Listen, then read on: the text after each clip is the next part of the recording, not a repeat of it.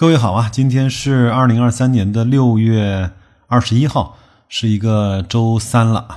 今天我们在工作一天，就迎来了端午小长假的三天假期。在此呢，白老师也先祝各位啊端午安康。如果出去玩的话，一定要看一看当地的指示，会不会人山人海呢？我呢是昨天好奇看了一下南京到淄博的高铁票，已经全部都卖空了。我相信这个小长假也会像五一一样的火爆，我们也衷心的希望吧，我们整个在消费端、在信心端、在整个的收入端、在整个的经济的活跃程度呢，能够有所好转吧。我们今天来聊一个我从来没有聊过的话题，我相信在所有的投资者的这些节目中啊，也几乎没有人聊过这个话题。这个呢，也是我。这么多年以来呢，读了很多年报的一个特别有意思的感受。我们今天不来说企业经营，我们今天也不来说年报里的那些数字，我们今天就来聊一聊藏在年报之中那些优美的、美好的文字。有人会说了，白老师，你又在开玩笑了吧？年报里面哪有这些美好的文字啊？不都是那些冷冰冰的数据吗？别着急，我来给各位呢先念一首。别了二零一八的严寒，拥抱二零一九的春天，去岁遍体伤，血泪沾裳，杠杆急去满城荒，股市跳水补苍茫，任他疯狂。新年新气象，发愤图强，何惧前路多虎狼？新春芬芳新荡漾，待你花香。各位没有听错，我们这期节目不是文学鉴赏，这就是在某一个上市公司最开头的董事长致各位股东的那一个诗词。具体是谁呀，我就不说了。如果各位想去八卦一下，自己去网上搜一搜吧。我在公众号“大白说投资”的图文区会放这个上市公司这几年来的走势，好吧？另外呢，说一说我心目中啊，我一直特别喜欢看的几份年报，它的表达方式。首先呢，就是恒隆集团，那董事长呢，每年会给投资者和各位股东啊写一封长长的致股东信。我是认为呢，他真的特别敢写。我呢就不在节目中啊为各位分享和用语音来去传递这份股东信了。我呢是把。这份致股东信的二二年版的版本呢，放在了公众号，你可以在底部对话框输入“恒隆”两个字，得到这篇致股东的信。我觉得是真的敢讲，我相信我把它全文在节目中念出来的话，可能我这个节目就未必播得出去了，因为它是繁体字，呃，不太好认，篇幅又很长。我呢是为各位做了一些标注，各位可以去重点看一看我为各位标注红色字体的部分。我认为说的是事实，但是呢，很多人不太敢这么讲。我相信你知道我在说什么。第二个呢，以前啊，我是挺喜欢看招商银行的年报的。但是呢，这几年的年报呢写的越来越那啥了，我就不说了。各位呢，如果愿意的话，可以去看一下招商银行年报致股东信最近这几年的表达，我觉得真的是索然无味。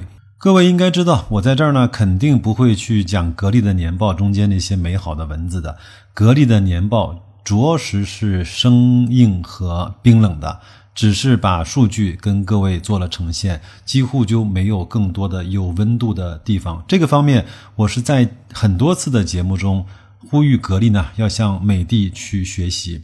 我在前面呢解读格力年报的六期节目里面，专门穿插了一期特别节目，我是把美的致股东的信全文为大家做了语音的播报。我认为，你作为一家公司的股东，看到这份。致股东的信，你心里面其实是会有一丝丝的温暖的，哪怕今年的收成不太好，股价呢有下跌，甚至是上市公司的业绩呢有所下滑，但是你看到这一份致股东的信，你知道管理层是在努力的在问股东啊创造更多的权益。这方面我要再次说一下，格力要向美的和海尔大力的去学习。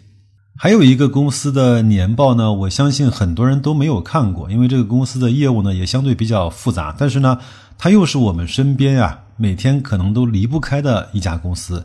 这家公司就是在香港上市的阿里巴巴。各位可以去看一看阿里巴巴去年的年报，它整个从头到尾的表述方式。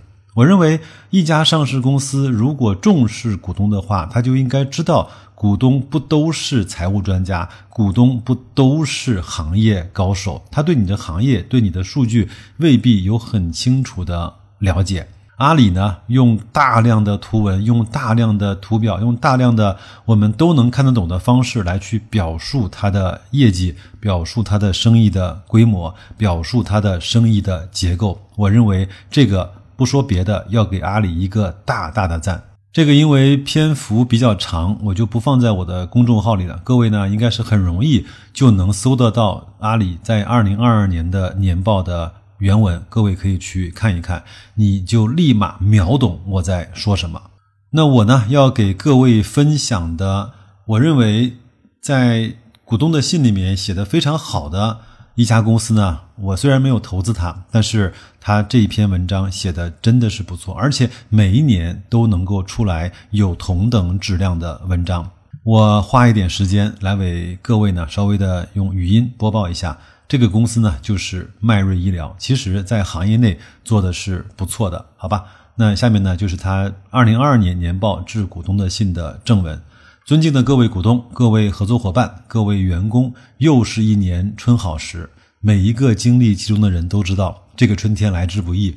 过去的一年，国际局势风起云涌，全球化进程濒临停滞。历史正在以前所未有的方式演进，外部的环境不确定性不断增加。毋庸置疑，我们依然身处充满挑战的大变局之中。登山不以艰险而止，则必真乎峻岭矣。面对外部环境的不确定性和产业长期持续发展的确定性，迈瑞将继续在自主创新的道路上笃定前行，以三个迈瑞来迎接挑战和机遇。拥抱创新的迈瑞，引领的迈瑞和全球的迈瑞。下面呢，就是针对这三个迈瑞呢，进行了一些比较专业化的描述，我就不给各位念了。它最后一段呢是这么写的：以日以年，行方致远。过去三十一年，迈瑞从医疗器械领域的跟随者，成长为强有力的挑战者，并在近年完成了向行业引领者的蜕变。映照这段成长历程的，既有成为守护人类健康的核心力量的愿景，也有普及高端科技，让更多人分享优质生命关怀的使命，更有迈瑞立足长期价值投资可见未来坚定的方略指引。我们相信，比起短期的爆发式增长，长期价值的红利会在时间的洗礼下熠熠生辉。正是自主创新的意识、积极进取的步伐。以及对长期价值的不懈追求，铸造了今天迈瑞在行业里的引领地位。也正是创新、开拓与追求长期价值的初心与坚守，为迈瑞提供了在当前变局之下以不变应万变的资本和投资未来的坚定勇气。变局之年，强根固本，守正创新。我们相信，中国医疗器械产业黄金远不止十年。我们更有理由相信，迈瑞必将继续在医疗器械的市场蓝海中奋楫前行，也必将在二零二三年再次迎来一个发展的年份，一个胜利的年份，一个必将成为迈瑞历史新起点的年份。迈瑞医疗董事长李希廷，这个呢，我就不再为各位啊做更多的解释了啊，我相信各位都能够听得懂这篇文章里面所。表达的含义以及寄托的期待吧。下面一家公司呢，我一定不会让他缺席的，那就是万科。它每一年的致股东的信我都会看，而且每一年其实我对房地产这个行业整体的了解，就是通过这封致股东的信而获得的。我们来看一看万科在去年都写了哪一些的内容。今年以来，在各方的共同努力下，商品房销售有所回暖，但是还谈不上守得云开见月明，也不会是旧周期循环的又一次重演。经过本轮深度的调整之后，大家对风险的认识更加深刻。我们认为，无论是从客户、城市、城政策导向，还是投资角度，未来行业都无法再回到对住宅开发过于依赖的往日时光。开发、经营。服务、并重是唯一的选择。开发业务的规模也不再是衡量房企的唯一标准。在十多年的积累之下，房地产行业的资产结构已经发生了显著的变化。无论是市场，无论是未来的趋势角度，还是从自身可持续发展的角度，与城市同步发展，与客户共同成长，接受和学会赚小钱、长钱、辛苦钱，都尤为的关键。这不仅呢需要企业自身变革的勇气，也需要所有市场参与者的智慧和支持。过去的一年是充满挑战的一年，因为股东、合作伙伴的信任。宽容和支持，因为万科全体奋斗者顶住压力，日以继夜的全心付出，公司得以应付剧烈的冲击。在不确定性面前，我们始终需要保持面对现实的勇气和面向未来的韧劲。千里之行，始于足下。在新的发展阶段，依然期待与各位携手同行。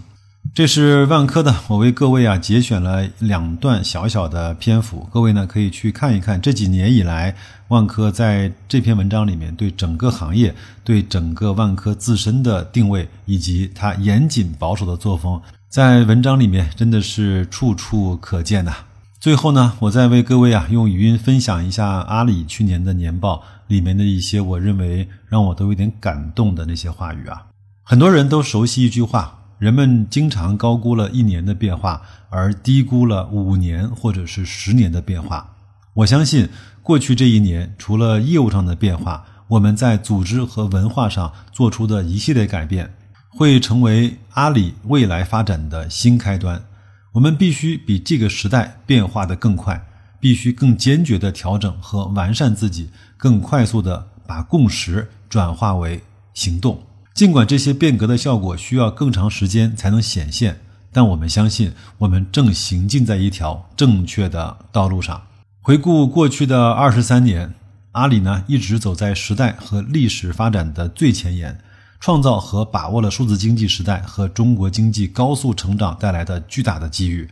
阿里巴巴的过去和中国社会的发展息息相关。阿里巴巴的未来发展路径也都和中国经济增长和中国社会发展的重大走向高度的契合。无论是立足科技创新，创造美好生活，致力于高质量的发展，还是增强国际竞争力，我们希望都能够有更多的创新和创造诞生于阿里，服务于社会。世界是多变的，价值是永恒的。越是在不确定性陡增的时代。越要积极寻求真正有价值的变化。今年是我加入这家公司的第十五个年头，希望能和各位一起继续见证公司未来更多的变革之路。张勇，就在我准备这期节目的这两天啊，传来了张勇啊辞去了阿里巴巴董事局主席和 CEO 的职位，专注于阿里云的发展。在今天节目的最后呢，我也想说一句我自己的感受啊。曾经不止有一个听友呢跟我发来私信说：“白老师，你别总是讲有的没的那些虚无缥缈的东西，你能不能每次都给我们讲点干货？”我想说的是，在投资啊这件事情上，哪有那么多的干货？你能够做的唯一的事情，就是提高你的认知，增加你对这个世界的看法的角度和深度。所以呢，我会坚持给大家呢不定期的去奉上几期这种有的没的的节目。希望各位呢也能够和我们一起从多个角度去看待整个经济社会的组成，从而明白我们自己应该在这个世界里面获得自己哪方面的收益。那就这样吧，祝各位在今天好好工作，假期好好休息，端午安康，再见各位。